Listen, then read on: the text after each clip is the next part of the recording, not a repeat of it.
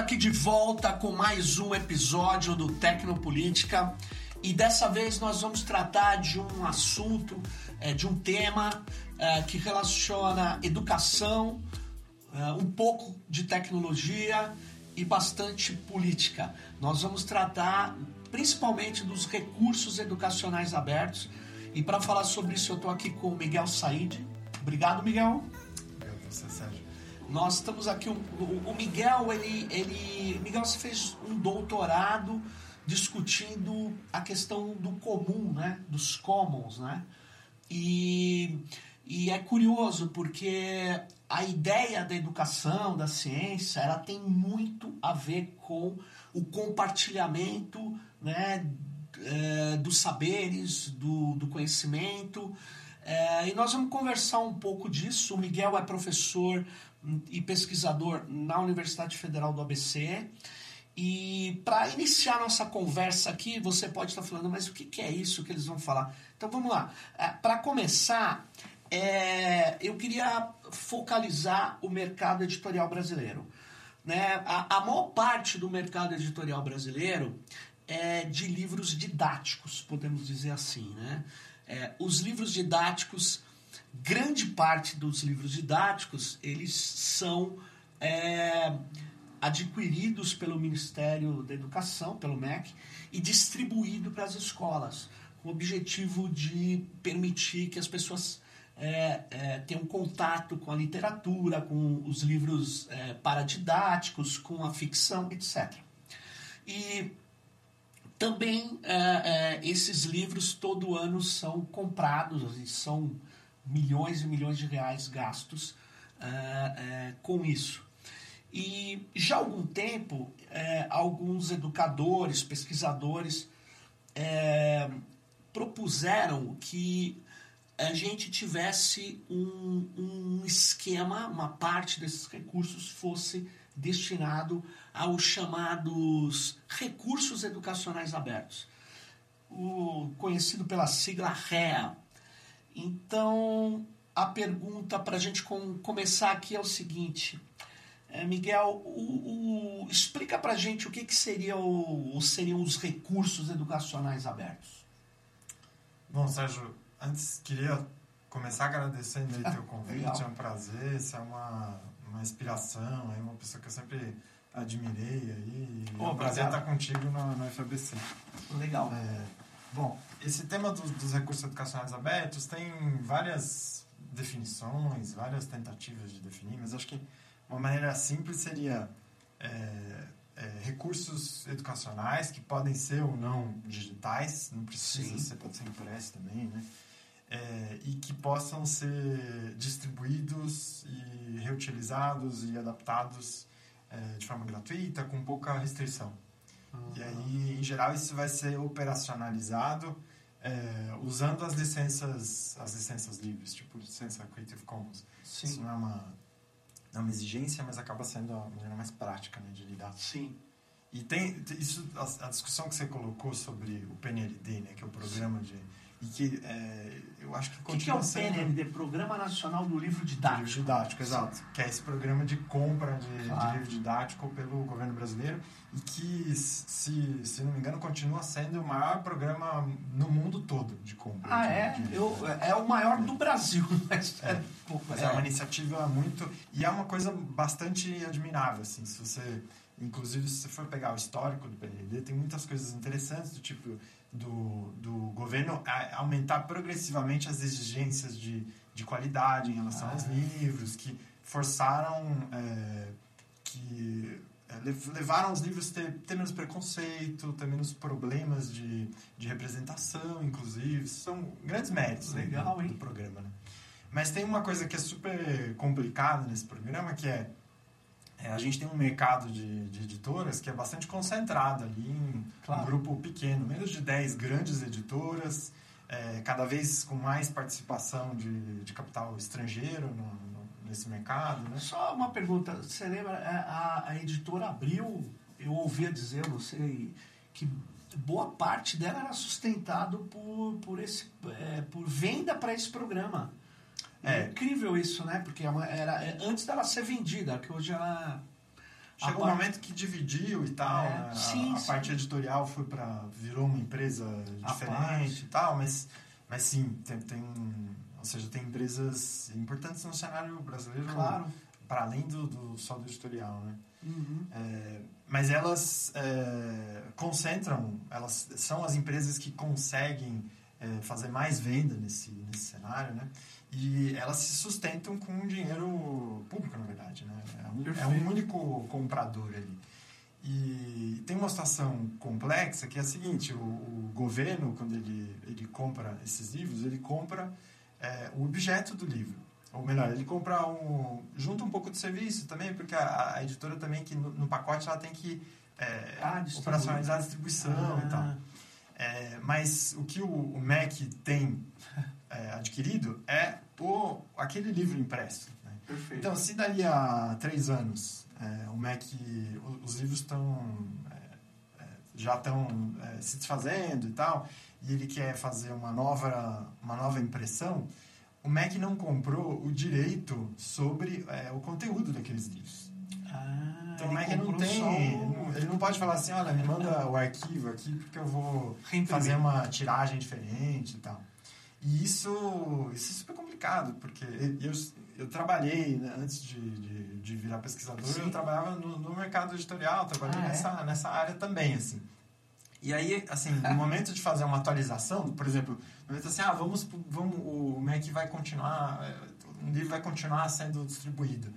É, uma atualização que poderia ser muito simples, de corrigir pequenos detalhes sim. e, sei lá, ortografia, virava um grande negócio para a empresa. Porque assim, ah, então agora a gente vai mudar projeto gráfico, e isso, enfim, gera mais, é, mais lucro para aquela empresa. Porque boa parte do, do custo do livro é o chamado direito do autor, né? E ele, então, na verdade, não tinha comprado. Ele, ele só comprou aquela impressão, mas pagou por tudo. E depois ele é obrigado a ficar. Ele é obrigado, não, ele faz isso, né? Ele fica comprando de novo, né? E pagando bem mais do que uma mera reimpressão. Interessante, porque isso. É interessante que é, é o direito do autor, mas que está na mão da editora aí, né? É a editora Claro. que tem o poder maior de, de, de, de controlar é, os rumos aí dessa Aliás, foi bom você falar disso, porque quando você fala direito de autor, você pensa que você está, vamos dizer assim, beneficiando aquele, aquela figura isolada, né, que está lá trabalhando. E, na verdade, aquela figura, ela já vendeu é, aquilo que é a sua produção, vamos dizer, para uma corporação. E essa corporação está, vamos dizer assim, no caso brasileiro, vivendo de dinheiro público, boa parte dela, né? E nesse sentido, Miguel, como é que você explica, pode explicar para gente o que, que um recurso educacional aberto poderia mudar um pouco ah, nesse cenário, por exemplo? Então vamos pegar um exemplo aí no, na, na seara do, do, do- Imaginar um exemplo de um livro didático adquirido aí nesse programa, né? É, se o MEC quisesse... Poxa, é, tem aqui um livro que poderia ser usado em... É, num contexto mais pontual ali de, de educação informal ou de um projeto específico, mas que não está dentro de um guarda-chuva mais oficial do, do MEC de, de educação de adultos e tal. Ah, vamos pegar esse livro e mandar o arquivo para aquele, pra aquela, pra aquele Sim. coletivo usar e tal. Ele não pode fazer isso. Porque ele- o que ele adquiriu foi aquela quantidade de objetos físicos que vão ser distribuídos e tal. Se é, esse material fosse um ré, é, aquela, aquele coletivo poderia usar sem, sem restrição. Ou então, é, se alguém quisesse xerocar aquele livro, se chegasse às mãos.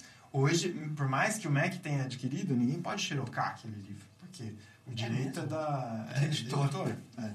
Ou melhor, pode é, xerocar dentro das confusas limitações de ah, um pequeno trecho feito Sim. pelo próprio copista e tal, que ninguém sabe exatamente o que, é isso, né?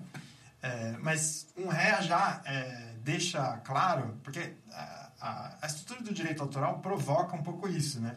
Se, é, se o autor não disse, deixou claro que você pode usar, a princípio você qualquer uso você está tirando essas exceções que são estreitas e confusas, né, na lei de direito autoral brasileira, Sim. é, você está correndo risco de lá para frente ser processado por alguém que pode nem ser o autor, pode ser quem ficou, quem é, comprou do autor é, aquele direito específico, né? Perfeito. Então, o, com uma licença aberta, e aí é um pouco que as licenças entram para operacionalizar, é, você deixa claro para todo mundo que, ó, quem quiser pode usar isso aqui. Pode usar e pode modificar, pode produzir uma, uma e distribuir uma versão é, diferente. Que, convenhamos, aliás, é uma prática que é, é, faz parte de forma muito intrínseca do trabalho de professor. Oh, né? Você claro. pode falar sobre aliás, isso também. Eu, é, só lembrando uma coisa, assim, é, eu, quando você vai em seminários ou dá palestra, em geral, né, eu acabo montando uma apresentação, né, que eu pego imagens da internet, pego trechos de livros, li, é, pego. Talvez assim eu escreva nem 10% frases que eu poderia dizer que eu mesmo é, cunhei, escrevi, bolei, criei. E tem lá umas 30, 40, 50 telas, né? E aí as pessoas no final falam, eu posso utilizar, né? Como se fosse meu só. Como se, claro, aquele arranjo fui eu que fiz, né? Mas é o que você está falando, o professor faz um arranjo muito específico para tentar resolver um problema concreto, ou uma palestra específica, ou uma aula. A gente sempre está fazendo arranjos. Aliás, esse é o, o trabalho do professor, né? É reorganizar o conhecimento, facilitar é, o contato das pessoas com aquele conhecimento, né? Mas quem vai ter aquele, o contato, o trabalho maior é delas, na verdade, de aprendizado, né? E isso é completamente subvertido. Parece que aquela minha apresentação é algo que é supra-original, que não está sendo feito por um, uma junção de conhecimentos, né? E um livro, de certa maneira, também é assim. Eu eu penso nisso, né? Mas na educação isso acho que fica ainda mais evidente, né? Mais claro, né? Que Sem dúvida. trabalho de, de a aula tem e esse é um aspecto muito interessante. Até aqui eu acho que a gente estava falando mais da, da, do dilema do acesso, né? É. de como você poder reproduzir um material. Mas se você vai no trabalho do professor, é, e aliás isso é uma crítica que vai ter ao uso de material didático padronizado. Pronto. Pronto. Porque o, o livro feito para a educação de adultos é, no, aqui na Vila Madalena, de um coletivo X com tal recorte de, de classe, gênero e tal, será que ele vai ser adequado para você usar num projeto é, no Paraná ou no Maranhão, Amazônia, numa, numa instituição que não tem a ver com uma escola, por exemplo, ou numa escola, mas uma escola que está num contexto totalmente diferente?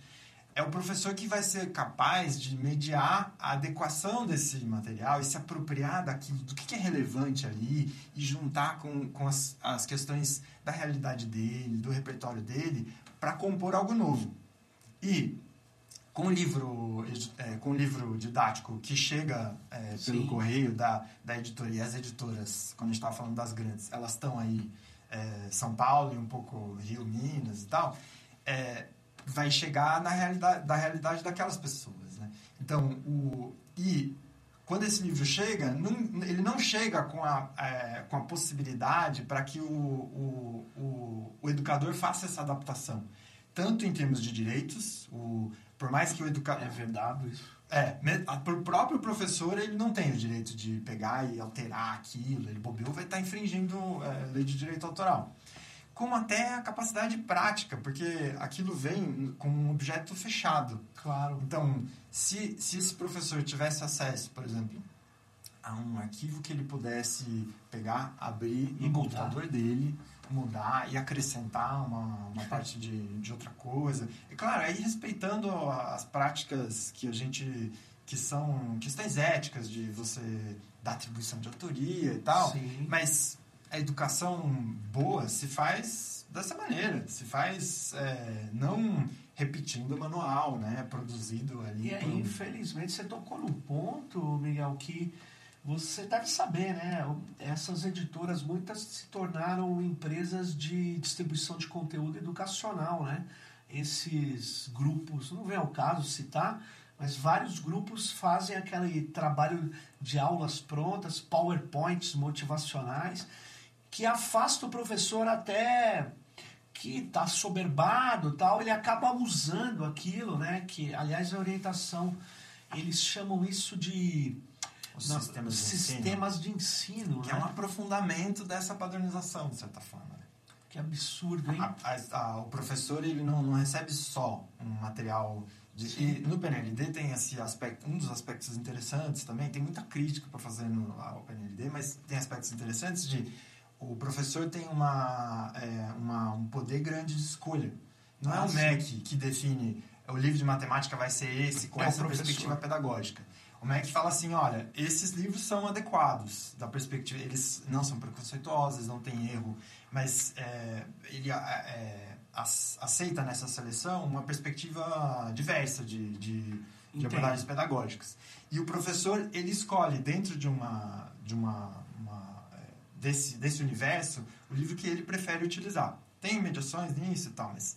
Agora, quando um, um, o poder público, e é, isso é, talvez seja o pior, tem é, instâncias de poder público que estão indo para esse caminho dos sistemas de ensino, que é escolher um pacotão inteiro, que não é só o, o, o, o livro didático, Sim. mas é o PowerPoint, o treinamento do, do professor, é, a, a, margem que ele vai ter de autonomia para escolher um, uma determinado, um determinado caminho que, com que ele tenha mais é, é, afinidade, ou que ele considere que para aquela realidade é melhor e tal, é, fica cada vez menor. Né? Nossa. E, e nesse esquema dos sistemas de ensino, cada vez mais a produção intelectual é, é, não tem nem esse espantalho do autor. É, com frequência vai ser é, autoria é só gente contratada, os nomes bobeou nem aparecem como autor. É, um da empresa. Da empresa. É um livro da empresa, o direito, a forma de contratação. Né, no livro tradicional, aí, e aí no setor didático, isso vai ser é, mais ou menos respeitado. O autor é, recebe um percentual do, do, do, valor de, de venda. Né? É, nesse esquema de, de autoria é, da empresa é, são outros tipos de contratos. É. O, o, autor mais ele vai se aproximar mais de um funcionário ali que está. É, fica parecendo o que a gente conversou no podcast com a Maria aqui, que é o, o cara da patente, né? O criador do invento, mas a, desde o começo é da empresa que o contratou. Ele só tem o um nome, ah, você criou, mas o, o direito todo seria dessa empresa. Mas olha que interessante, é, Miguel, para as pessoas entenderem uma outra possibilidade além dessa que nós estamos aqui descrevendo e criticando, né? Por exemplo, um professor é, poderia é, ganhar uma bolsa, um professor do ensino fundamental 2, do ensino médio, enfim, ele ganharia uma bolsa e ele conhecendo melhor do que a gente a realidade daquilo, daquela escola, daquelas, daquela região, daquela cidade, ele produz um, um, um material didático, ele produz um livro, enfim. É, esse livro tem o apoio de universidades públicas, ele teriam tutores que ajudariam esse professor a produzir, é, a atualizar talvez a, a, os conceitos, conhecimentos. E é, esse livro receberia uma licença permissiva de alteração, tem várias.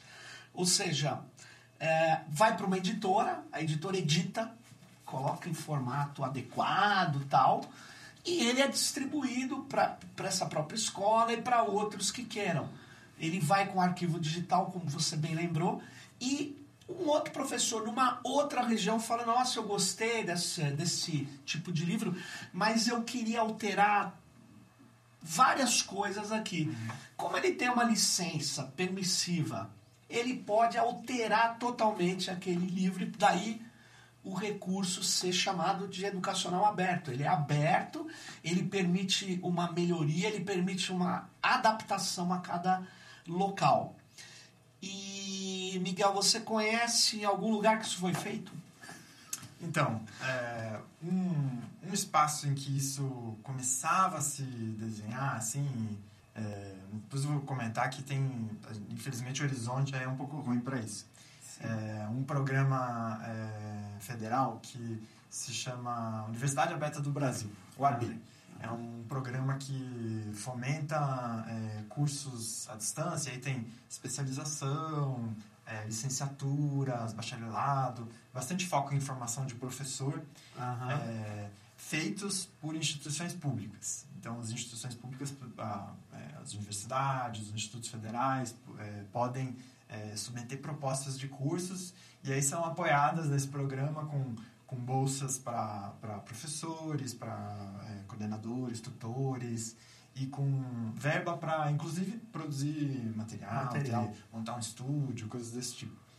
E é, a partir de, se eu não me engano, 2017 ou 2018, a CAPES, que é, que é a instituição que é, toca esse, esse projeto, Uhum. baixou uma portaria determinando que é, todo o material que fosse produzido com verba de- desse, desse programa, porque se produzir muito material, você imagina, vai montar lá um curso à distância sobre é, química ou sobre Tá. direitos humanos.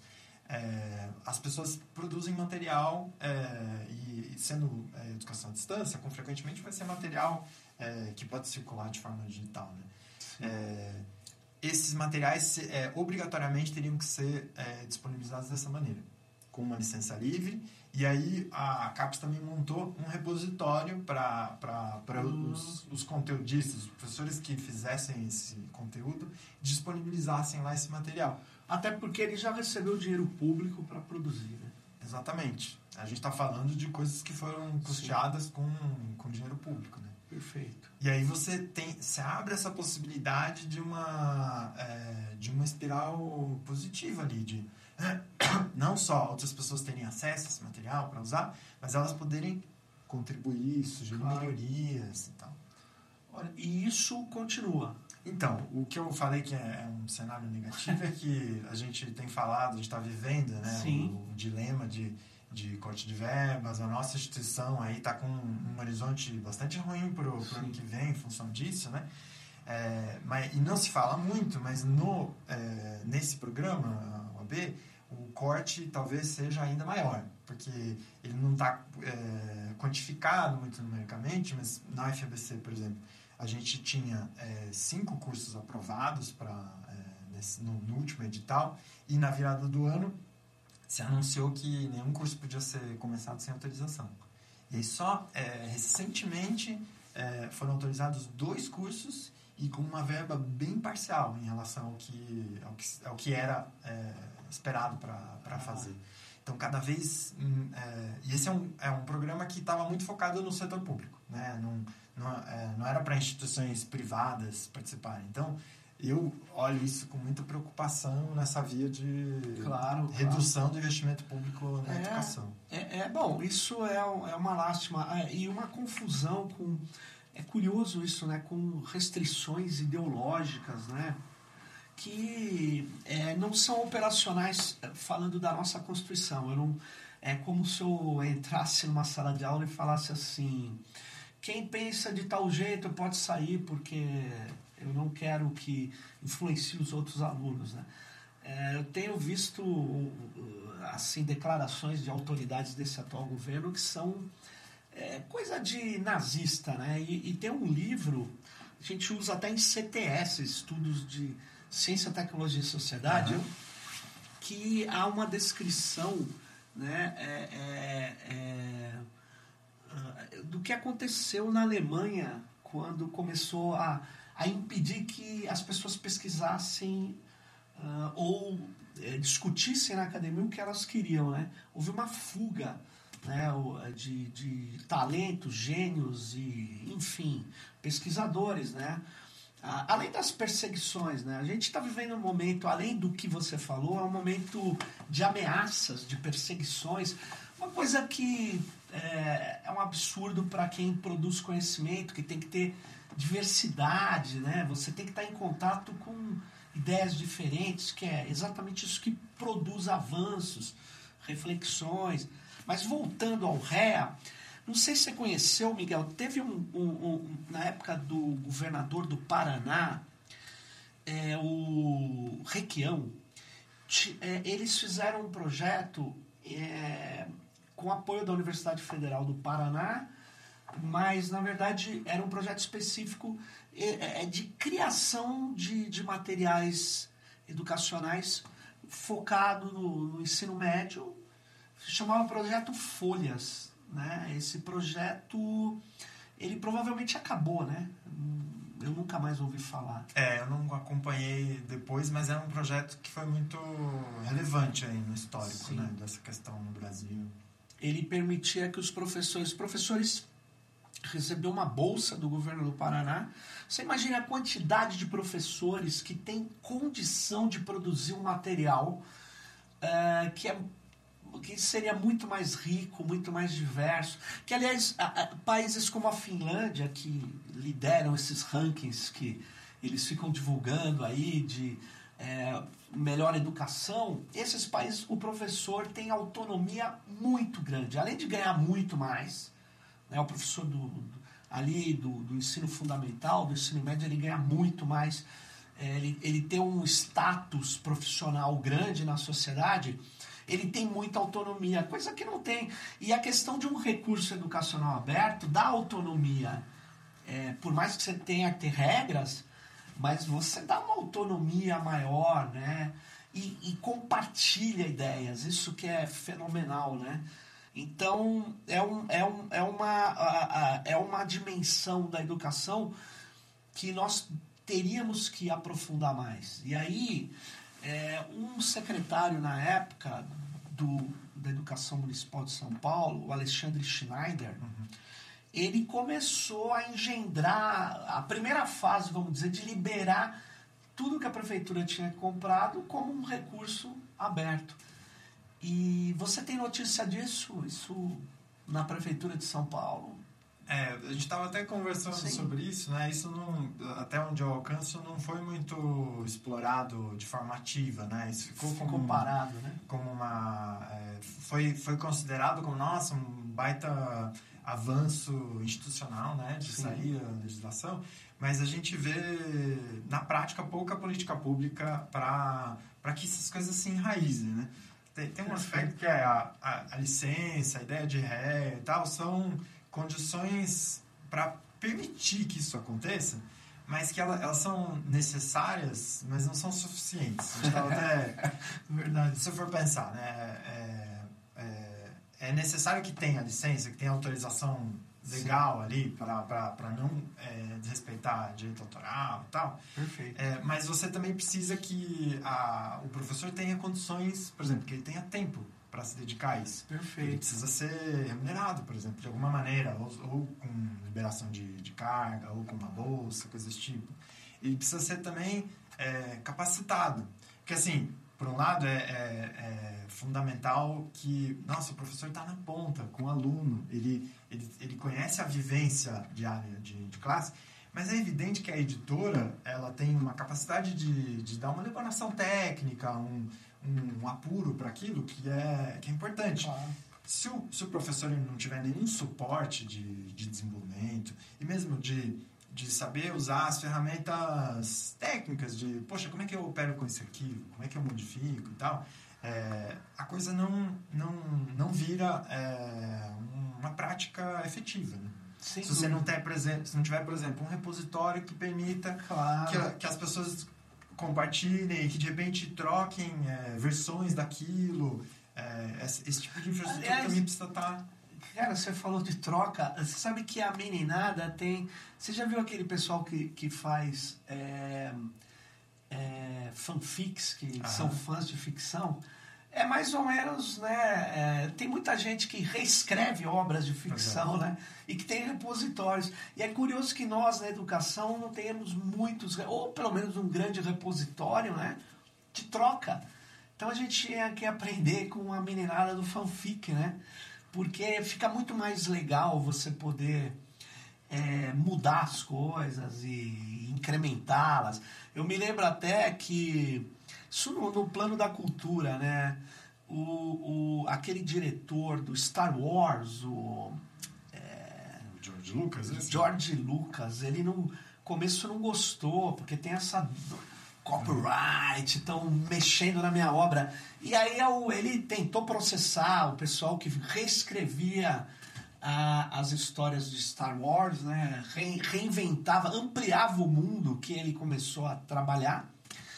E aí alguém falou para ele, cara, você tem que deixar, porque isso vai te dar muito mais, é, vamos dizer, ampliação, muito mais gente vai conhecer, vai ter uma legião de fãs disso muito maior se você restringir. E é o que aconteceu, né? É o que aconteceu com a ficção. E que a gente não usa na educação isso, né? Ou se usa de forma com medo, né? Com medo, exatamente. Com medo de reproduzir, de compartilhar. Então, eu, eu imagino que a gente tenha que retomar isso, apesar dos tempos, como você falou, no caso da Universidade Aberta, que é um exemplo, né? De você compartilhar as coisas, mas o tempo, os tempos não são bons, mas eles não serão assim sempre. A gente, eu acho que a gente tem que preparar, se preparar para para fazer o conhecimento fluir né, de, maneira adequada novamente. Eu acho que está mais que claro. Nós vamos ter eleição para prefeito, Miguel, o ano que vem. Não sei quantos municípios no Brasil, 5 mil e tantos, vão ter eleições. É, muitos dos prefeitos que vão ganhar, independente do partido político, eles não conhecem os recursos educacionais abertos, essa técnica. E muitos podem é, falar, pô, é, precisa ter essa percepção de política pública, que ele pode ter, e ele acabar fazendo uma diferença. Se o município médio fizer uma aplicação de recursos educacionais abertos, com apoio das universidades próximas, é, é, para poder orientar professores, é, chamar professores, transformar é, isso mais do que um edital, algo regular, algo estruturado. Esse prefeito vai dar um show no Brasil. Então, eu acho que nos programas de governo, talvez, Miguel, a gente deveria é, nesse período aqui ainda até acabar o ano, a gente soltar um, um tipo de uma, uma orientação para quem é, queira, uh, inclusive colocar na sua campanha né, que essa temática, essa temática do, dos recursos educacionais abertos, que é atualização permanente de conteúdo, envolvimento dos professores na, confecção de vários materiais. Você me permite claro, puxar um fio aí desse novelo, Sim. que é, é, uma questão que eu acho que a, a, gente precisa começar a estar atento também. Sim. Principalmente quando a gente coloca isso na, na conversa é, política, né? Sim. E o exemplo que você deu do George Lucas, eu acho que é interessante de... É, a, a, o, a parcela do capitalismo que está mais antenada com o tempo saca que jogar junto com, com audiência, com quem está. É uma maneira, inclusive, de você conseguir extrair mais valor de quem. Claro. De, inclusive do seu consumidor.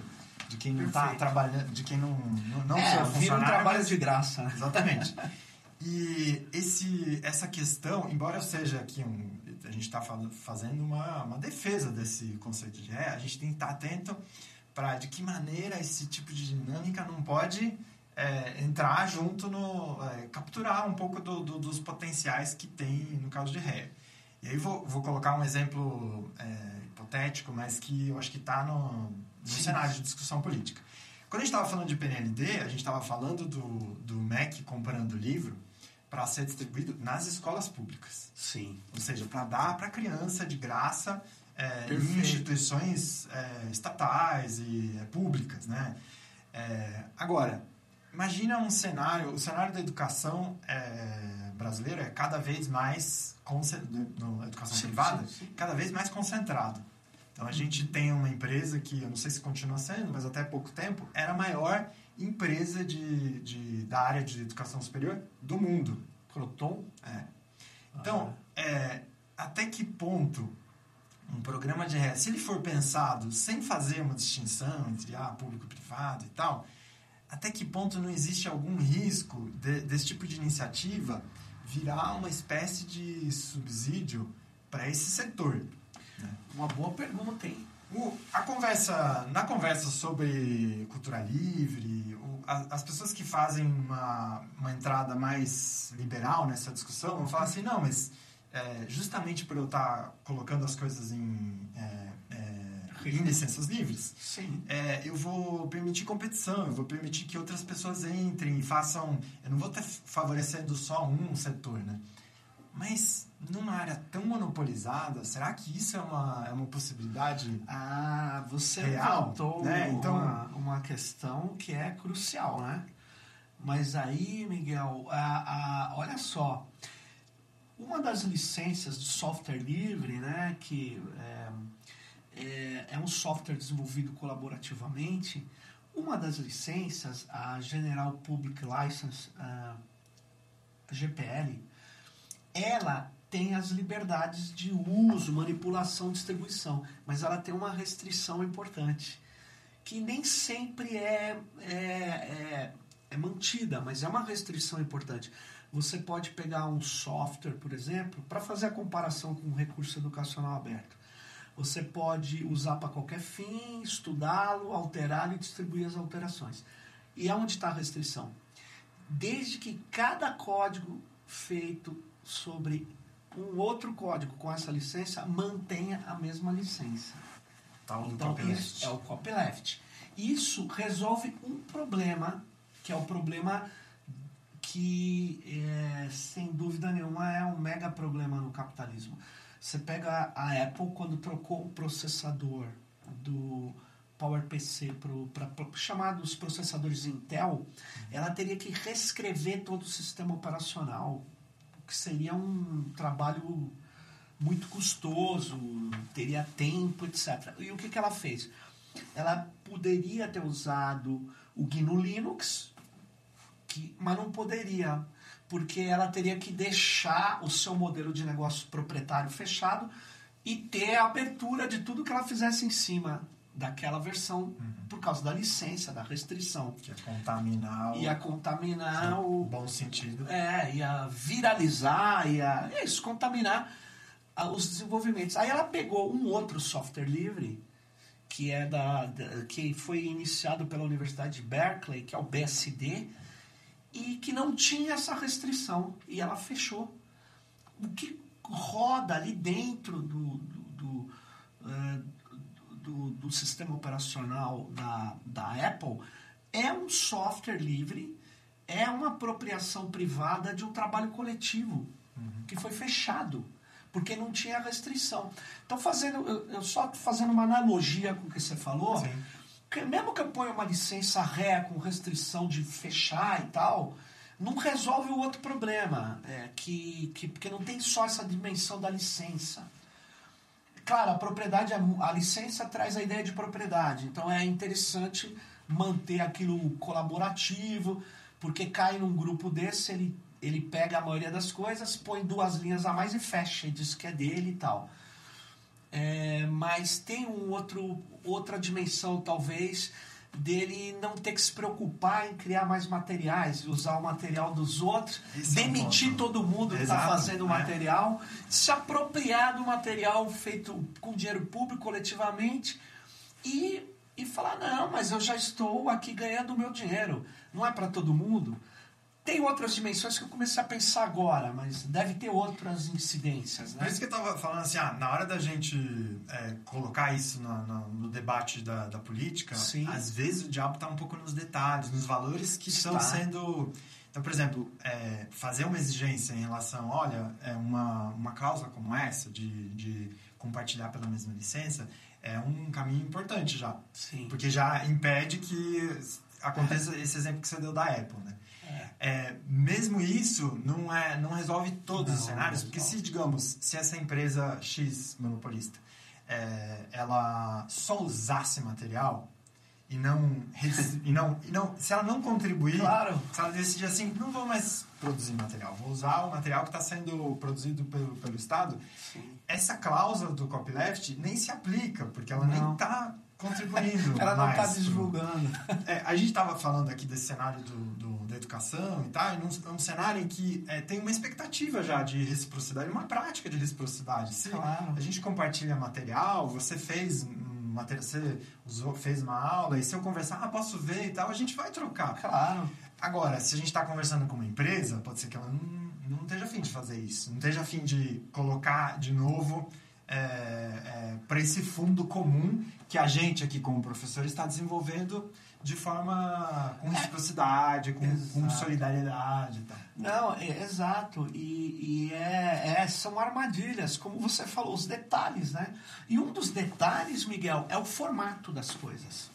Formatos é que hoje, é, de fato, a comunidade de software livre se empenhou muito na criação de um formato de arquivos é, digitais é, que fosse aberto, né? Então, é, esse formato, é, o ODF, por exemplo, Open Document Format, ele foi uma batalha, foi uma batalha, envolveu pessoas dedicadas que não ganharam um centavo a mais para garantir que o formato fosse aberto. E fica parecendo assim, mas que diabo é esse de formato, né? Formato, é, eu até escrevi nesse livro, que é o, o, um dos livros de REA no Brasil aqui, que foi organizado pela Bianca, que é, que é, é a minha companheira, a Carolina Rossini e o Nelson Preto, né? Ele... E aí eu escrevi sobre formatos abertos. Muita gente, as pessoas ficaram, mas que diabo é isso, né? Eu dizia, formato é como você vai guardar um arquivo digital. Por que como você vai guardar? Porque como você vai guardar e como você vai recuperar. Quando você escreveu em alemão, você guardou as suas ideias numa língua alemã. Só que como ela está impresso, quando você lê em, você sabe alemão, você vai resgatar sem quase nenhum intermediário, ou nenhum intermediário. Eu uso um óculos porque eu não, eu não enxergo. Mas enfim, não é bem um intermediário. Mas eu vou ler e eu vou ter acesso direto ao texto que está impresso. Quando ele é digital, não é assim. Ele é empacotado em bits de um jeito ou de outro. E muitas vezes você empacota um arquivo de som, ou de vídeo, ou de texto de um jeito que é fechado e que ninguém sabe como é feito. Então eu tenho que fazer uma engenharia reversa para desempacotar se aquela empresa que é dona daquele formato falir, por exemplo. Então a luta por formatos abertos se liga à luta pelo compartilhamento de conhecimento. Porque hoje no mundo digital nós estamos guardando as coisas em digital, ou seja, os formatos passaram a ser decisivos. E eu me lembro há muito tempo atrás que uma dessas grandes empresas chegou para uma bibliotecária, se eu não me engano, a responsável por uma dessas grandes bibliotecas no Brasil, não sei nem se é a Biblioteca Nacional. Falou: eu vou digitalizar tudo nesse formato um formato específico da empresa. Ela, olha só, é um grande gasto digitalizar tudo. Mas ela falou: não, não, não, você não vai digitalizar. Nesse formato você não vai digitalizar. Você tem que digitalizar em algo que possa ser acessado por todos. É uma. Eu, eu chamaria naquele, nesse mundo assim, as pessoas não entenderam a posição dela. Eu diria, ela garantiu que o que é público continue público. E é o que é um debate que a gente tem, que envolve formato, envolve software, envolve conhecimento. É, o que o formato muitas vezes está atrelado ao software também, né? Está atrelado. Se você recebe um arquivo é, de processador de texto é, de uma determinada do, daquele processador de texto que a gente usa mais, que eu não vou falar o nome, é, você consegue abrir em qualquer. Se, se o professor lá na ponta ele não tem dinheiro para comprar essa, essa esse software. Como é que ele faz? Né? Ele não faz. Ele tem que ficar amarrado. É que essa empresa que você ia falar, que você não falou, ela teve que engolir o ODT, o ODF, o, Open Document, porque virou uma prática de vários estados, na Alemanha, alguns estados na Ásia. No Brasil, durante um tempo, foi, foi considerado o formato oficial, apesar que é curioso isso, lei, é, essas normas, quando elas não têm um, um, processo de esclarecimento, incentivo, elas não são aplicadas, né? Mas enfim, é, foi muito importante. A gente tem um, um cara, eu faço questão, até cito ele nesse artigo que está aqui, é o Jomar Silva. Ele é um figuraça, cara, uma figuraça, ele, na época, é preciso é, reconhecer valorizar isso, esse valorizar. Ele, ele, ele fez 40 objeções, porque como é que foi? A Microsoft tentou anular o, OD o Open Document Format, ODF, criando o formato, olha que, olha que loucura, o OpenXML. Como se o XML, que é um- um- uma linguagem de tagueamento, vamos dizer assim, ela fosse fechada. OpenXML. Dizendo que eles estariam com uma linguagem aberta, que já era aberta, uma coisa muito louca. Só que o OpenXML era um formato, na verdade, que é, ele consolidava os formatos proprietários da Microsoft. Aí o que, que acabou acontecendo? O Jomar fez 40 objeções, eu acho que a maior parte delas não foram respondidas até hoje. Porque qual era a jogada? Fazer dois formatos internacionais, padrão ISO. Na verdade, você Pra não tem formato, você tem dois, bagunçar a discussão. E o Jomar fez isso. É um, um grande, um grande, vamos dizer assim, é, é, militante dessa causa do conhecimento compartilhado.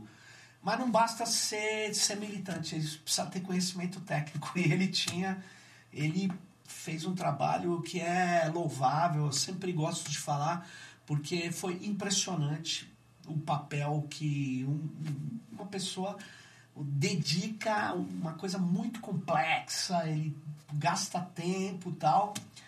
E acho que ele inspira todos os, os, os defensores desse tipo de prática de compartilhamento. E eu acho que a gente tem, só fazendo uma campanha, não sei, é um, é um texto que está aberto na rede, recursos educacionais abertos. Baita referência. É dessa- um texto, tem vários artigos. Ele permite que quem não tinha contato né, com esse tema possa estar aqui com a gente, né, é, é, encontrar, dar uma busca na internet, baixar esse texto. Ele está licenciado, obviamente, em Creative Commons, ele pode ser compartilhado e tudo mais, né?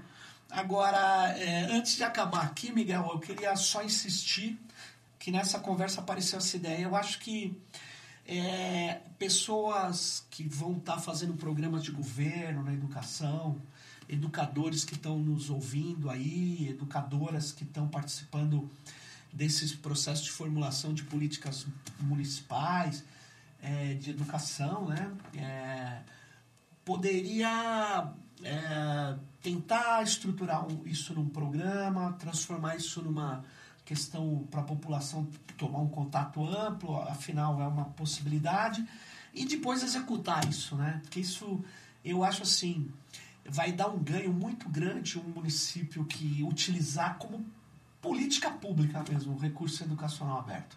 Eu acho que vai dar uma efervescência, porque o compartilhamento de conhecimento ele é extremamente importante, ele é instigante, ele traz novas sinergias. Então eu acho isso.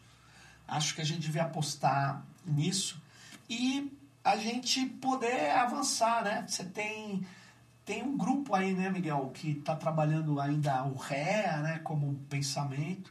E até mencionar isso, que tem é, gente que fez- investiu um bocado de esforço que acho que vai continuar aí nessa, nessa lida de tentar convencer os, é, os gestores públicos, os- a, a classe política a levar isso como um tema. Então, é, iniciativa Educação Aberta, acho que é um, Ah, um hub aí disso, né? A iniciativa Educação Aberta. É, o Theo Amiel, que está nesse livro, que é uma referência nacional aí também Sim. sobre o tema de, de, de, de recursos educacionais abertos, também está envolvido com isso.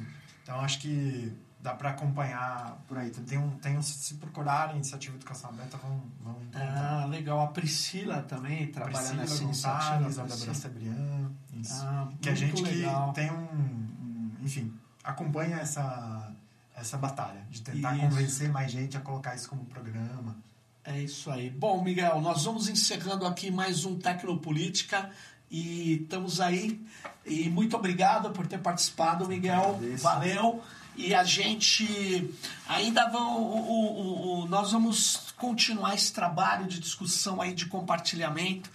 e de avançar nessa luta aí da tecnopolítica, quando a política pode ser feita pela tecnologia, a tecnologia interfere na política e não só no sentido é, negativo, mas principalmente naquilo que pode melhorar as nossas relações, democratizá-las, universalizá-las e sempre garantindo a diversidade. Valeu. Valeu. Até mais.